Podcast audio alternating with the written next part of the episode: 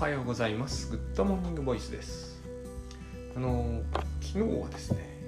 取れると思ってたんですよ。取れると思ってたんだけど、えーと、結果的には取れなかったと。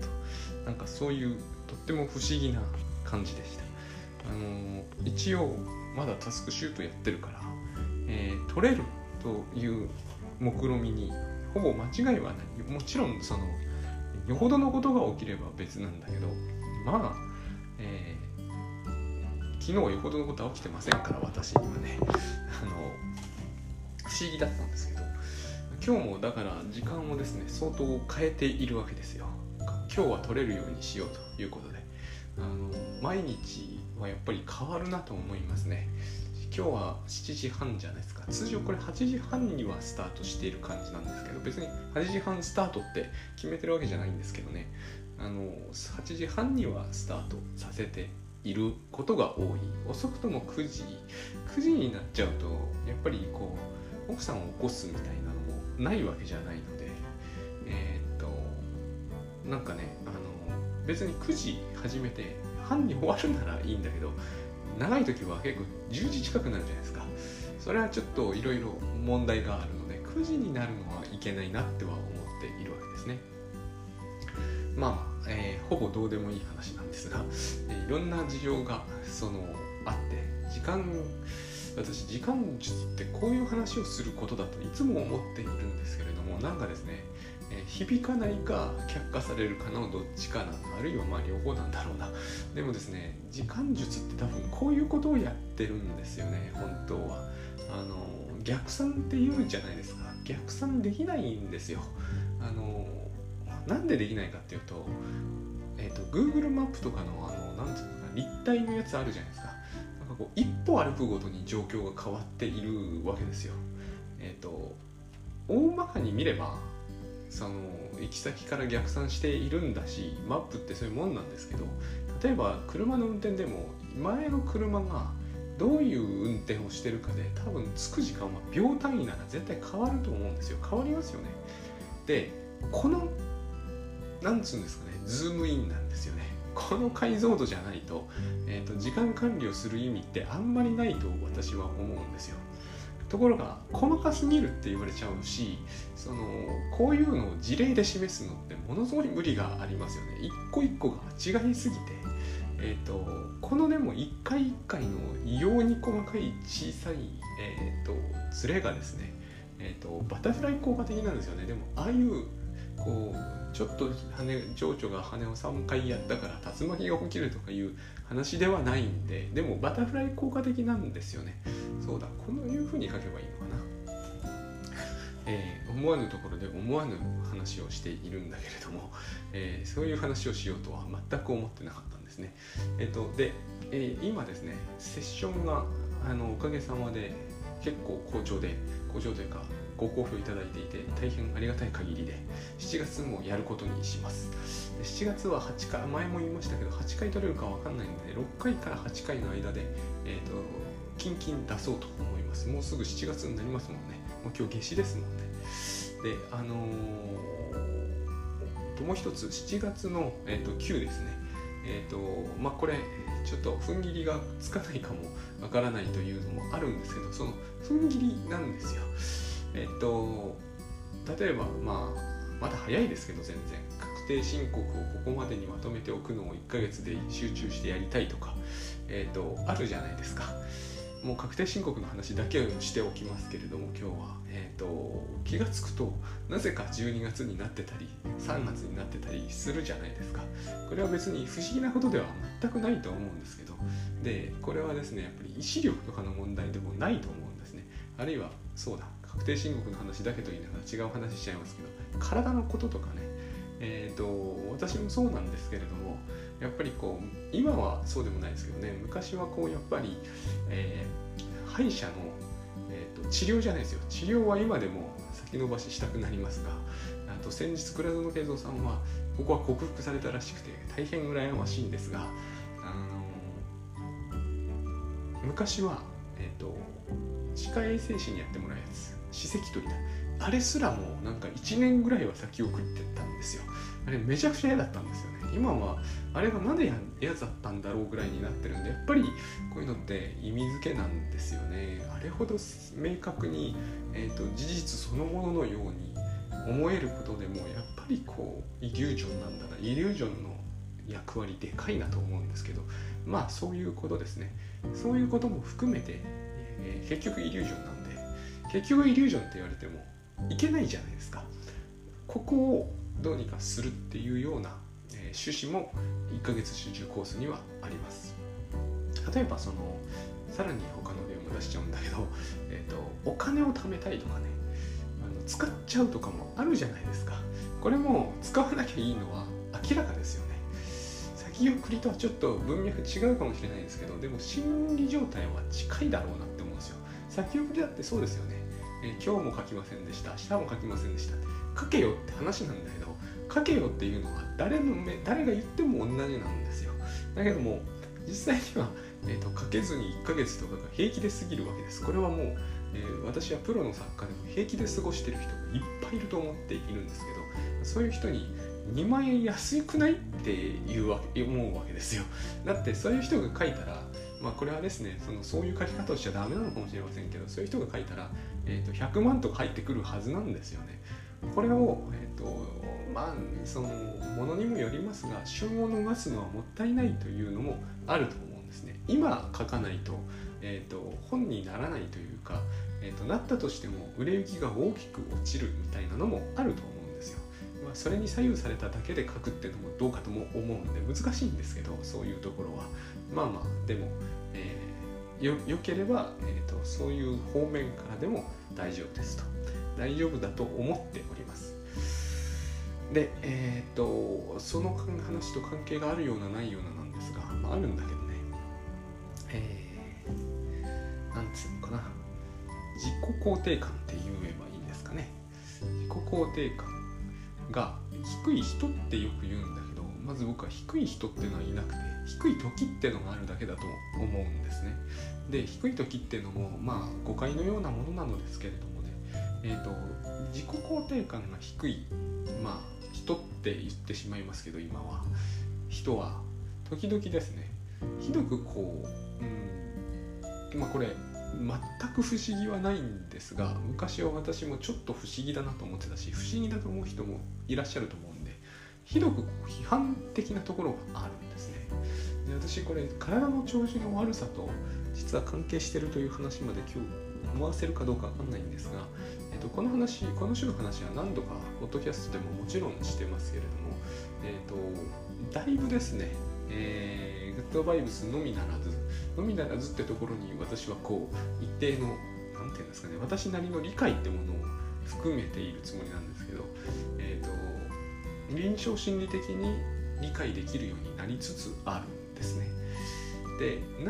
なんで臨床心理とか精神分析をここに持ち出してきたかというのはまあ、これ聞いてる何度も聞いた方にはもう自明かなとも思うし、えー、そういう話を先日セミナーでもしたんですけれどもグッドバインブスをややることによってやるというか、えー、理解して実践していく中で精神分析というのが分かってきたとこれもさっきのですねあの時間術の解像度の話とよく似ていてやっぱりこう現実にうんと現実を拡大して、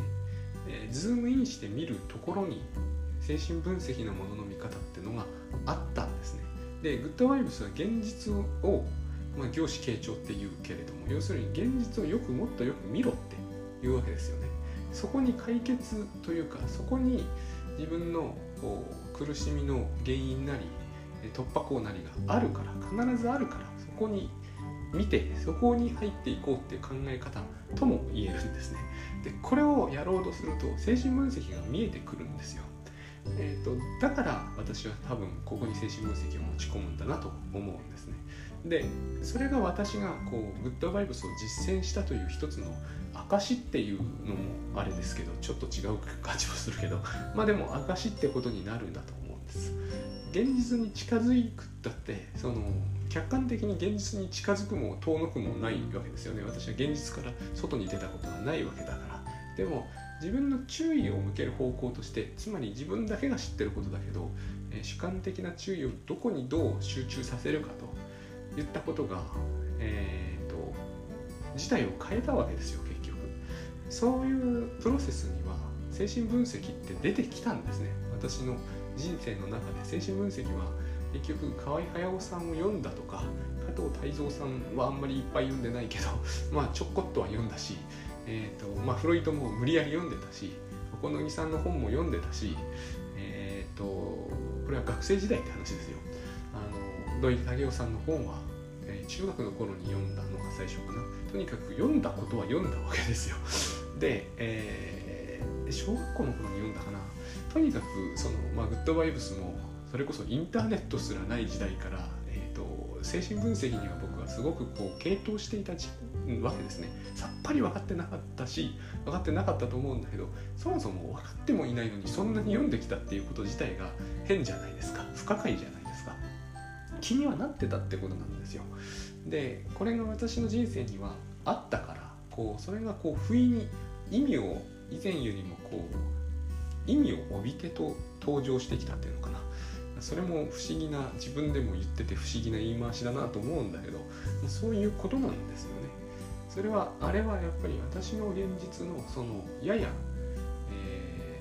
ー、言ってみればこうなんなんていうのかな広域地図で見る限りでは意味をなさない話だったんだけどえっ、ー、とそれこそあの、えー、バードビューじゃないやつねアリの視点に入ってみるととてもよくわかる話になったとでそのアリの視点になんないと、えー、グッドバイブスの実践ってできなかったからそういうことだったんですね。で前置きが長くなっちゃったんだけどいつものことですけどね。えー、っと意味付けと言ったことがあるわけじゃないですか。で意味付けというのは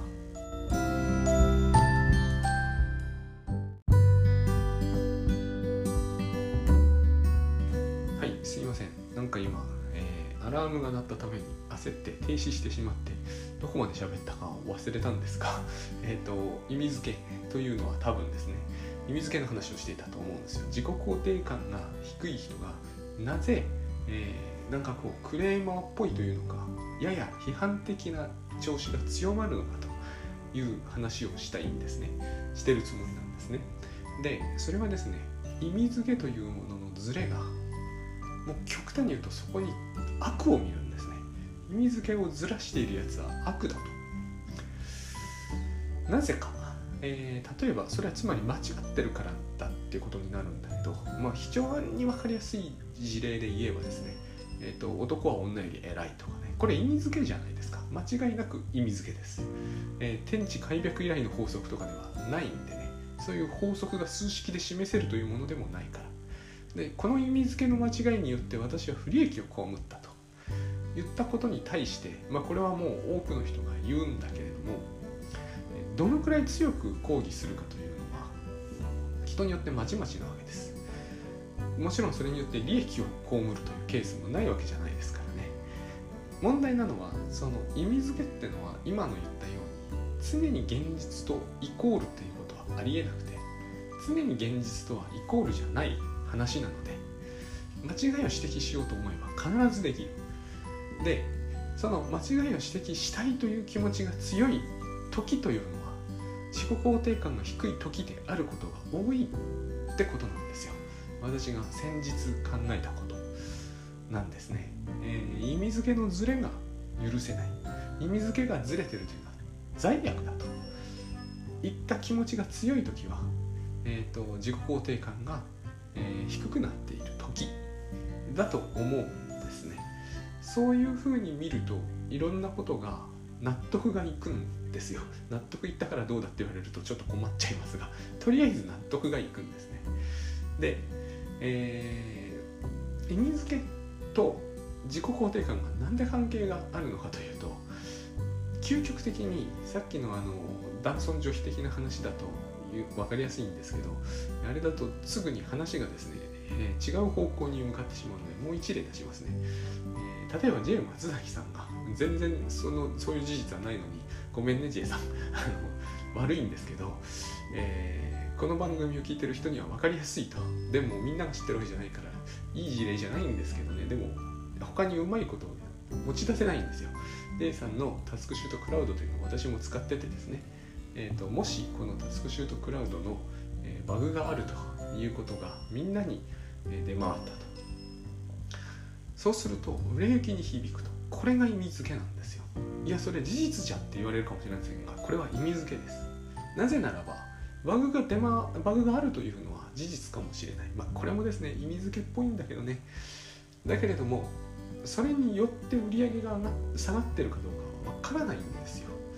これから買う人がそのバグを気にするかどうか知ってるかどうかそれはわからないじゃないですか。そして今時アプリでバグのないアプリって私見たことがないから、えーと、バグがあることによって売り上げが下がるっていう言い方は難しいと思うんだよね。相当無理があると思うんです。しかしこれがそういうことが、えー、実際に起ころうと起こる前とそれはいいんですよ。こう言うと分かりにくいと思うんだけれども、えー、意味付けっていうのは現実とは違うってことなんです。現実に意味をつけたでしょうということなんですよ。売上が、えーと、バグがあるために間違いなく下がったという現実そのものは何も語らないんですよ。語ってるのは人間の方であってその事実に対して何か説明するなりしかも今のように大体は未来予測を勝手に含むんですよ。それはまだ起きてないことだから未来予測ですよね。これは、えーと、なんかこう言い逃れでもしているように聞こえると思うんですけどものすごくここが大事だと僕は思うんです。どうしてこれがこの話の中で今回の肝は自己肯定感が低いってことと関係があるのかって話なんですよ。意味付けの中で一番自己肯定感に関係あるものは何かというと自分という意味付けなんですね。えっ、ー、とバグがあるから売り上げが下がると自分が困るっていう話になっていなければ、えー、このことをわざわざ議論にしたりするはずがないんですね。例えば、えー、佐々木朗希さんはまだ高卒新人に近い人なので、えー、一定期間を空けてローテーションを組んで先発しているためにしばしば登録抹消になって2軍に落ちる。多分この言葉の意味はすごく響く人と全く理解できない人とに分かれていると思うんですそしてさっきの J 松崎さんのタスクシュートクラウドはこれよりもはるかに多くの人が理解できない話に決まってるんですよ佐々木朗希さんの今の話は分かんない人からは分かんないと思うんだけれども、えーと野球ファンのほとんどがある程度の理解ができるんですよ。とするとですね、えーと、毎日毎日5万人とか入ってる球場もあるわけだからもう数万人数十万人単位で今の話はサクッと理解できるはずなんですよ。J さんの方は残念ながら1万人には届かないと思うんですね。バグがあると,、えーと、売り上げに響く。多分全くどうでもいいと思う人とさらに全く理解できないっていう人の数は圧倒的多数だと思うんですよ。意味付けっていうのはこういうことなんですよねある世界ある文脈ある内容に対して理解しているとそれは事実にすごく近いように思えてくるんだけど実はそもそもその事実が、えー、事実として認定されるはずがないというぐらい大抵の人にとっては縁遠い話だったりするわけです。さっきの佐々木朗希の話でわかると思うんですよ。えっ、ー、とロッテファンにとってはさっきのような話はものすごく重大なんだけどまあどうでもいいでしょう。でタスクシュートクラウドのバグはもっとどうでもいいってことそう思えないとするならばそこにはものすごく強い意味付けというものに対するその意味をつけたことに対するえ自分のエネルギーが入っちゃってるということなんです。要するにこれは事実なんだって言いたいという気持ちがものすごい強い。そしてなんでそんなことがものすごい強いのって言ったら自分が困るから。でここで自分が出てくるんですよ。他の人はともかく自分が困るっていうわけじゃないですか。人は人自分は自分ですよ。自分があるってことなんですよ。この状態は健全なんです。まだしも。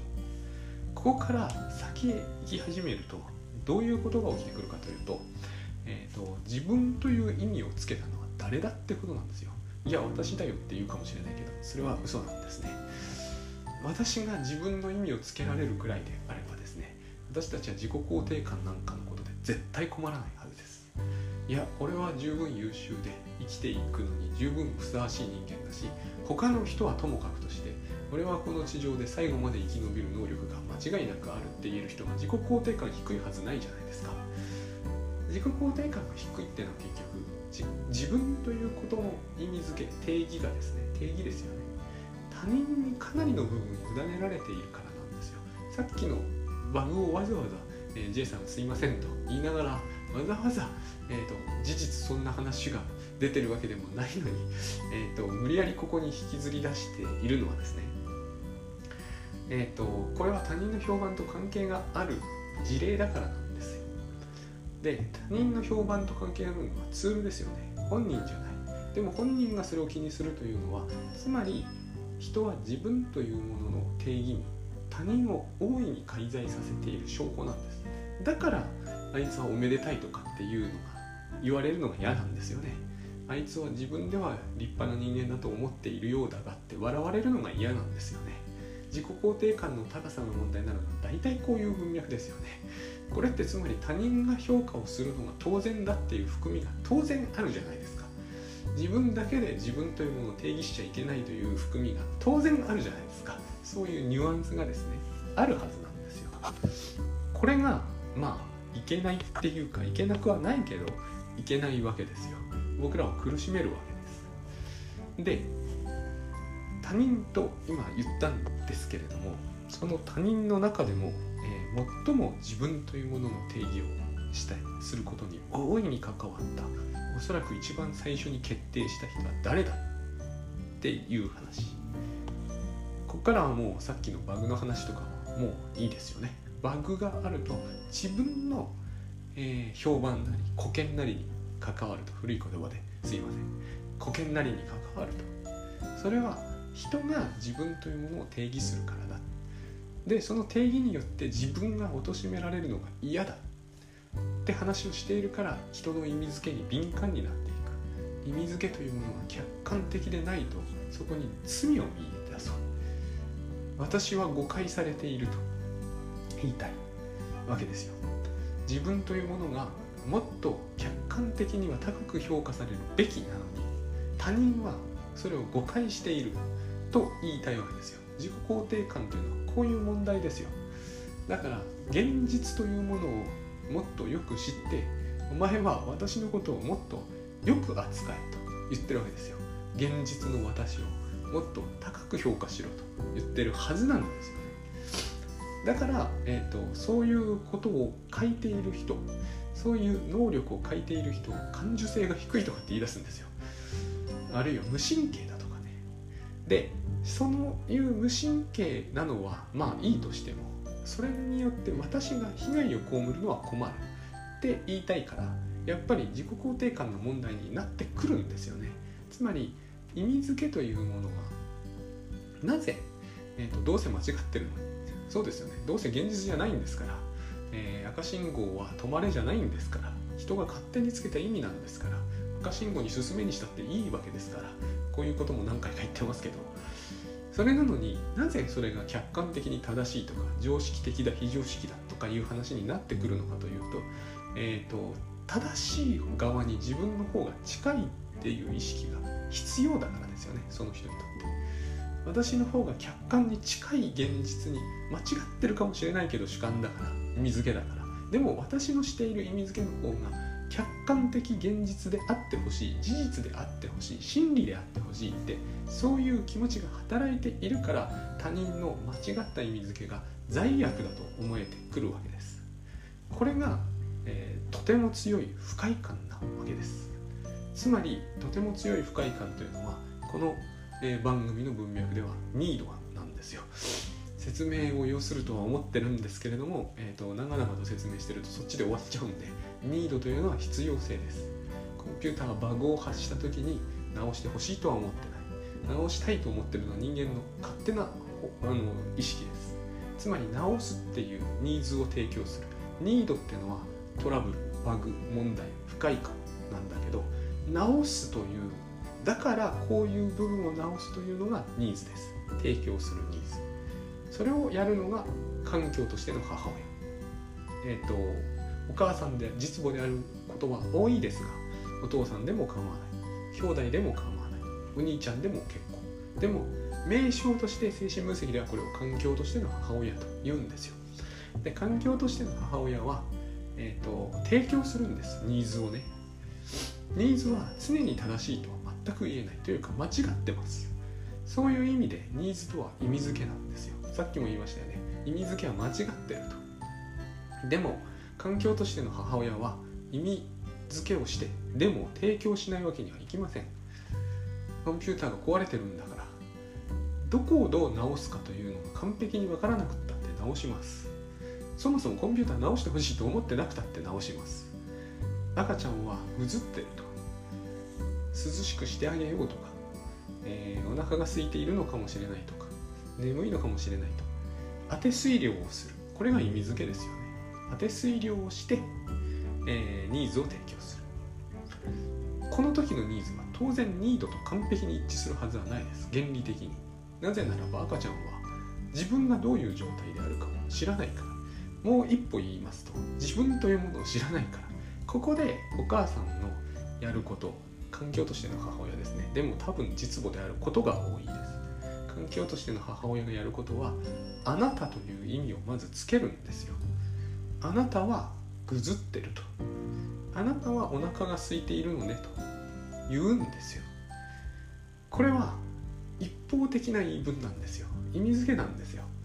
あなたはお腹が空いている。あなたは眠い。あなたは抱っこしてほしい。そんなものを赤ちゃんは知らないです。私っていう概念がまだないんですからね。こういうふうにしてでも私という概念が徐々に出来上がっていくわけですね。そうですよね。あ自分もお腹が空いてるんだな。これは人に教えられることなんですよ。自分は眠いんだな。赤ちゃんなんか寝かせようとしたって寝やしませんからね。この問題しょっちゅう問題になりますけどね。私は眠いなんて思ってないんですよ。でもあなたは眠いんだということに決めつけてしまうなんて決めつけるしかないじゃないですか。そして大体お母さん正しいからね。この時に自分というものが成立するということはですよ。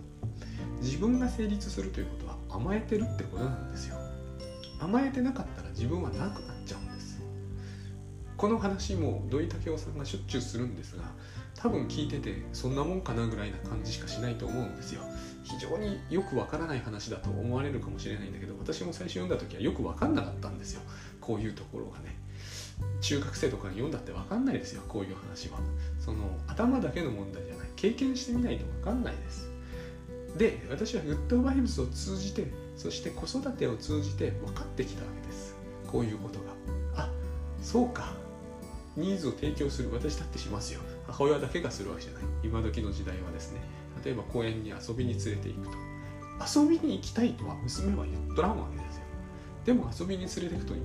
ぶ。だからそれで正解なんですけれどもニードとニーズはぴったりは一致しない。あなたは公園に遊びに行きたいのねというわけで一緒に行くわけですよ。これがニーズですね。その時に娘は徐々に自分というものが形成されていくわけです。つまり自分というのはただの概念ではありえないんですよ。欲望と一緒じゃないとセットでないと登場しない。だから自分というものは自分の領域における願望というようなものが徐々にその人の、えー、まあ心理心と言っていいでしょうね。心に形成されていくそういうプロセスなんですね。そこには常に甘えがある。なかったら、えー、自分はない。甘えさせるという姿勢があるわけです。周囲に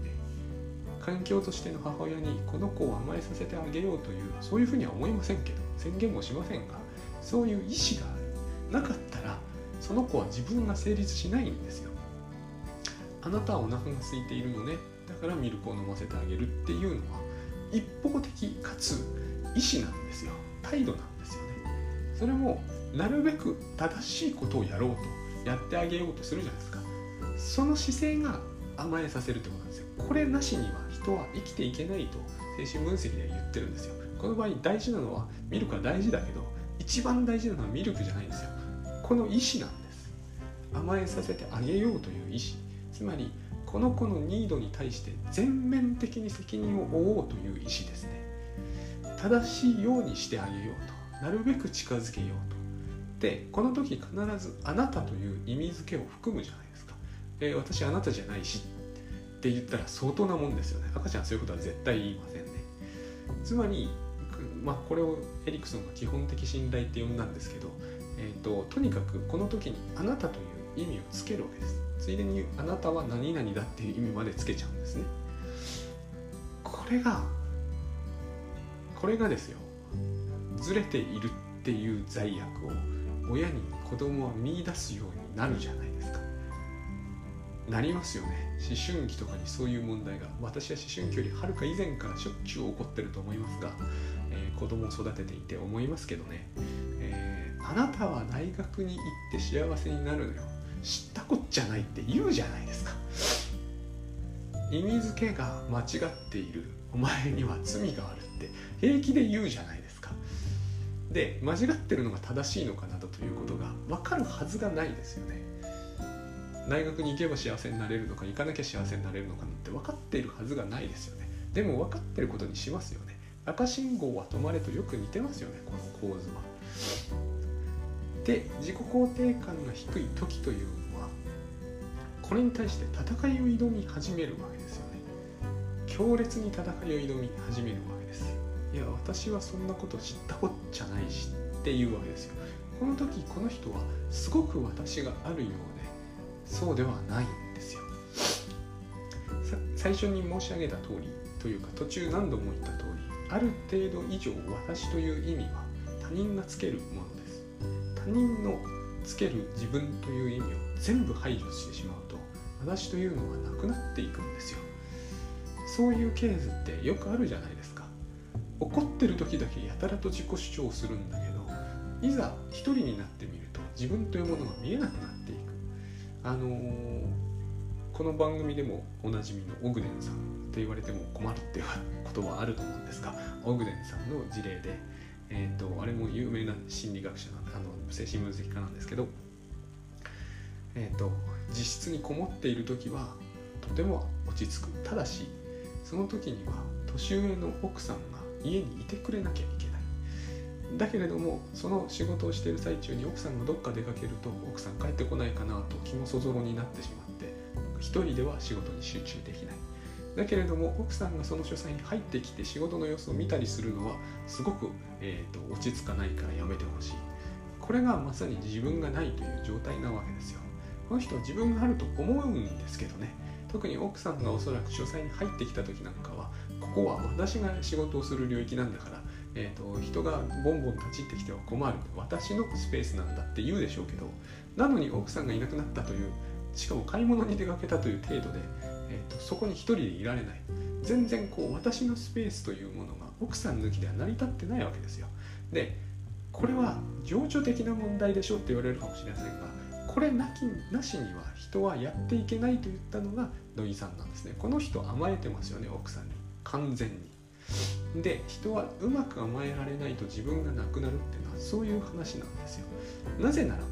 自分っていうのは他人が規定してるからなんですよ。僕らここをしばしば誤解して自分っていうのは自分で定義するものだと思おうと頑張るんだけどそうすると,、えーと、輪郭がよくわからなくなってくるんですね。だって自分って自分の肉体だけ意味するはずがないじゃないですか。明らかに今のあのエンジニアの話も自分というのがと、肉体で定義できるんだったらば、えーと、奥さんが言おうといまいとその書斎で仕事をするのに何の不都合もないですよね。それどころか奥さんが書斎に入ってきたって物理的には何も問題ないですよね。これ心理的な話じゃないですか。ほとんど情緒的な話ですよね。で情緒的な話だということはつまり情緒的に甘えてるという話ですよ。で自分というもののこう輪郭がどういうものであれそれそこには情緒と非常に大いに、えーと、含み込んでると、うん、そういうことですよね。だから自分に対する意味付けというものを我々は、え、引き受けて生きてきたわけです。そのはずなんですよ。一番最初からそうですか。そうですから。あなたはお腹が空いてる。こういうところから始まったわけですから。あなたというものはお腹が空いているだけなわけじゃないんですよ。ぐずってる時に。ニードつまり不快感を感じた時にはいろんな不快感があるんですよ。生まれてきたことが不快なのかもしれないじゃないですか。でもそんなことはここでは問題にしてくれないわけですよ。あなたは生まれてきたことが問題なのかと。生まれいずる悩みっていう本が三島武夫さんかあったんですけどね。私あれも読んだのも早すぎるんですよ。中学の時の課題図書でさっぱり分かってなかったんですけど。こういうような話ですよね。でそのあなたというものを勝手に定義するなという、えー、不快感。これもニードなんだけど、えーと、それは全くもっともなことです。あなたは4大に行くべきだとかあなたは女の子なんだから大学に行かず短大に行って結婚しなさいとか。私の世代では平気でそういうことを言ってましたからね。私が中学かや高校の時にはそういう意味付けを拒否したいというのはとっても当然なんだけれども、えーと、意味付けというものはどうせどうせ間違ってるんですよ。ここが非常に重要ですよね。自分の意味付けだったら正しいとかいうことは子育てしてると分かるんですけど絶対ないんですよ。ないんだけれどもえーと、絶対あの相手の意味付けが間違ってると思った時に意味付けというものは正しくないならするべきじゃないんだっていう主張になっちゃうんですね。そうすると自分ってものはなくなっていくわけです。だって自分というのは間違った意味付けなんですから。最初から。完璧に正しい意味付けじゃないんですから。これはつまりグッドイナフだってことですよ。グッドイナフっていうのはミニコットがえーと、母親というものはすべからくグッドイナフで十分だっていうか、まあ、それしかいないんですっていう話なんですけどね。パーフェクトな母親というのはいませんと。理由は今言った通りでパーフェクトな意味付けというものはできないからですね。パーフェクトな意味付けができないのにパーフェクトな母親っているはずがないじゃないですか。赤ちゃんの願望を100%間違うことが一回もなく叶えなければパーフェクトにならない。それを目指す人って時々いらっしゃって必ず子供がまあボーダーぐらいにはなるような気がするんですよね。で、えーと、つまり相互に甘えるというのはそういう意味なんですよ。お母さんは間違う。そして自分はそれを許容する。この場合の自分というのはつまりかなり曖昧な意味付けによってセットされているっていうことです。それが思春期になると起こり始めるわけですよ。お前はパーフェクトじゃないと。パーフェクトじゃないわけですよ。赤信号は止まれじゃないから。止まれ以外のいかなる意味もないってことは、えーと、絶対無理だから。現実というものはそういうもんじゃないですからね。意味付けによって100%定義できるものではないので。だから間違うわけですよね。で間違うというのはしかしグッドイナフなわけですよね。意味付けというのは、えーと間違うと。間違っちゃ困るじゃないかと言った時の自己肯定感が下がっていると。いうところまで来たところで、まあ、基本的におしまいなんですけれどもあのどうしてこれでなお食い下がりたくなるのかどうせ自分も間違うからですねあのクラウドさんが言うところの見逃すとか見過ごすとか、まあ、許すなんですが感化するとか全部そういう意味です。意味付けはパーフェクトじゃないよねと。それで十分だよねと。そうすれば相手を甘えさせることができるわけですよ。相手が提供してきたニーズを受け入れるということによって相手を甘えさせるということができるわけですよ。相手が提供してくるニーズというのは間違った意味付けを必ず含むとそういうような意味ですね。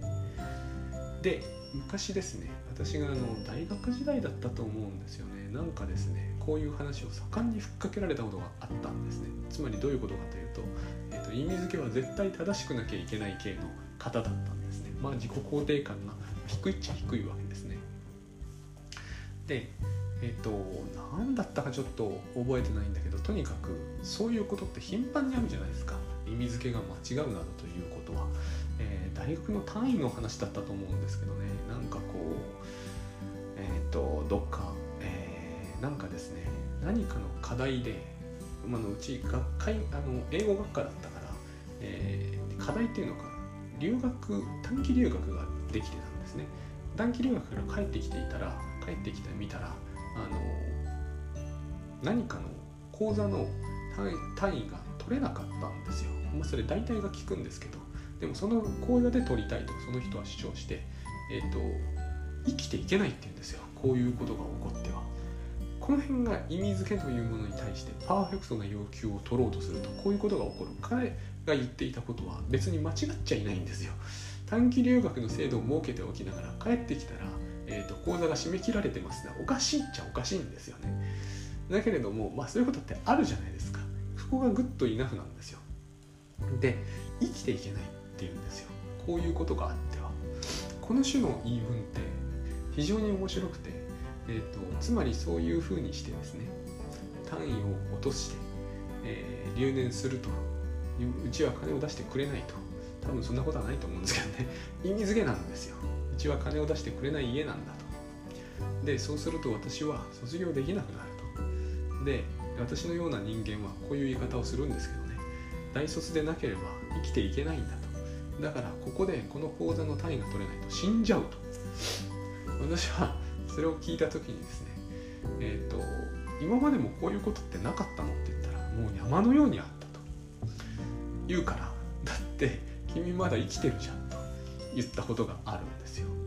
その時の僕はあの冗談言ったつもりなんですよ。し、えーと、もしかすると怒られるかなと思ったんだけどいい加減うんざりしてたんでそうつい言っちゃったんですよね。そしたら非常に不思議な反応だったんですけど私からすると「はっ!」とかって言うんですよええー、と思ったんですよね。あのそれは驚くようなことかと思ったんだけど驚いたんでなんどういういきさつだったのかどういう印象があったのか知りませんが以降彼は私にはその種の話をしなくなりました。あの今思うとちょっとカウンセリングっぽいシチュエーションだなとは思うんですけれどもね自分でも。ただ、えー、思い出したんですよ先日このことを。非常に不思議な反応だなとは思ったんですよ。私は冗談に言ったつもりしかなかったしもしかすると殴られはしないだろうけどちょっと怒らせちゃうかな怒ってもおかしくないじゃないですか。今のやり取り。まずったなとも思ったんですよ正直、まあ、僕はこの種のまずりをよくやる人間ですけども。つまり生きていけないというのは意味付けなんですよね。で生きているというのは事実なんだ。これが事実なんだと思うんですよ。で意味付けがずれていたら生きていけないと思い込むほどに自己肯定感が低いというのは多分親子親子の両親との関係に何か難しいことはあったと思うんです。最初に言った通り最初に原始の自分という意味をつけるのは親なんで、えーと、あなたお腹が空いているので一辺倒の親とかってよくないじゃないですか。寝たいのに抱っこしてほしいのに全部ミルクをあげるみたいなそういう意味付け。ぐっとイナフなんですよこれでもね。でもまあ問題がないとは言えない。でこういうグッドイナフというのはどういうことかというと生きてるじゃんってことなんですよ。死んでないじゃん。ミニコットは確か言ってたな。お好み圭吾さんは確かに確実に言ってると思うんですけど、えーと、人一人育てるのは大変なことだと。どういう育て方をしたのであれ。もちろんこれは虐待の問題ってあるんだけどどういう育て方をしたのであれ。まだ死んでないということはぐっといなくなんだ。納得いかないとは思うんですよ人によっては。この言い分は。でも意味付けなんてそんなもんだっていう意味なんですよね。自分だって間違うわけですよ。間違っていましたよねさっきの。私のその驚いた人はこのようなことが頻繁にあったら死ぬと言ってるのにそのようなことは今まで頻繁にあったと言ってるのに生きてるわけだから間違ってるわけですよ。自分だって間違うのに人の間違いは絶対に許せないっていうのはちょっと妙じゃないですか。だから許すって話に多分なるんだとしか思えないわけですよね。だから許すしかないんですよ。でまあそれを甘えさせると言ったのが土井さんだしえ、ー、と自分が亡くなるって言ったのも、まあ、土井さんなんですけども考えられなくなるみたいな話をしたのはウィニコットなんですけどね。あの先日エフタさんという方が乗っ取られるって言い方をしました。乗っ取られるっていうのもそういうことです、えーと、意味付けはパーフェクトでなければダメだっていう考えに乗っ取られるんですよ。そうすると私ってものが消えていく。ん後でハッと思った時に、まあ、グッドバイブス実践中だったのにとかそういうことを思った時に思い出すんですね。また再び。そういう心理が心理的な動きがあるとは思うんです。一瞬我を忘れるっていうじゃないですか。我を忘れたり度を失うという言い方もしますけどそうして人と喧嘩したり、えーと、と言わなくていいことを言っちゃったりしてその後で気づくという話ですよね。気づくのは自分が帰ってくるからなんですね。でその時に、えーと、おそらくは一番最初に母親に規定されていた私というものが蘇ってくる。非常によくできてますよね。つまり我を失う時はニードだけになっちゃうんですよ私は。不愉快だ。勝手な意味付けをされて不愉快だっていうニードだけになる。ニーズが提供されると自分が戻ってくるわけですよ。あなたは怒っているのねっていうこと